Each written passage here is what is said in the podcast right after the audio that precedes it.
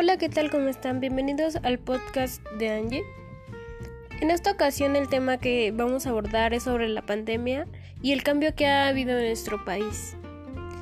Recordemos que en México el 11 de febrero del 2020 atacó nuestro país un virus mejor conocido como coronavirus.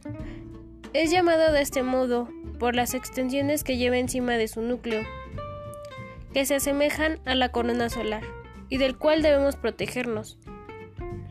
Este virus viene desde China y ahí fue encontrado en diciembre del 2019, tomando al mundo de tal forma que comenzaron los contagios en diferentes países, tales como Estados Unidos, con 1.745.930 contagios, Brasil, con 465.166 contagios, Rusia, con 387.623 contagios, Reino Unido, con 272.607 contagios, España con 238.564 contagios, Italia con 232.248 contagios, Francia con 186.923 casos, Alemania con 182.922 casos, India con 173.491 contagios. Y por último Turquía con 162.120 contagios. En México, todo esto cambió por completo, ya que las clases se cancelaron. Ahora se debe trabajar en línea. Todos los espacios públicos como cines, teatros, plazas, fiestas, conciertos se cancelaron. Y ahora son espacios solitarios. Se pidió a la población tomar medidas para evitar el mayor número de contagios el distanciamiento social, evitar salir de casa a menos que sea de suma importancia, evitar dar besos, abrazos y no poner en riesgo a niños y personas mayores, ya que ellos es a quienes más pudiera atacar. Para poder combatirlo, es importante seguir las recomendaciones que nos dan a través de los medios de comunicación. En este caso de tener síntomas, es recomendable llamar al 911 o acudir de inmediato al centro de salud.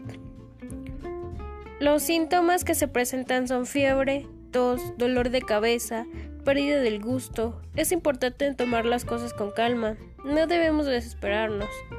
Quédate en casa. Con esto apoyemos a que todo esto disminuya y pase pronto para volver a la normalidad.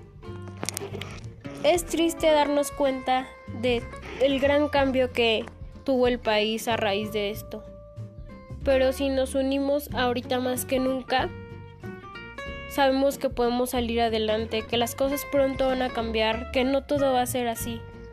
Las cifras de las difunciones van en aumento.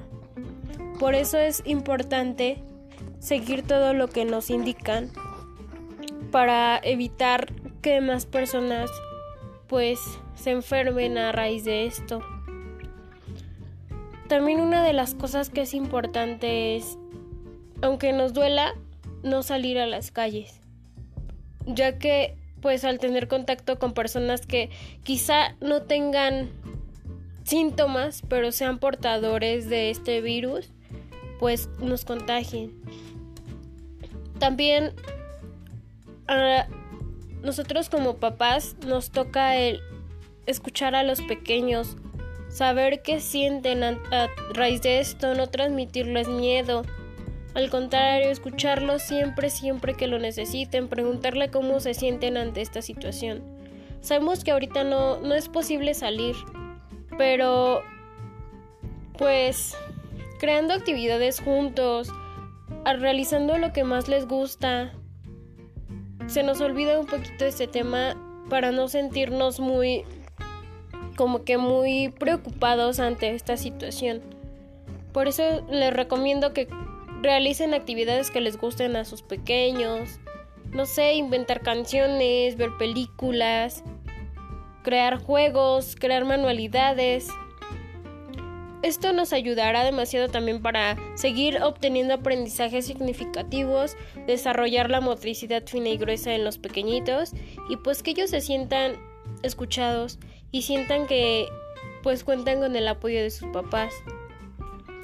De verdad muchas gracias por escuchar esta información Nos vemos la próxima y cuídense mucho. Hasta luego. Bye.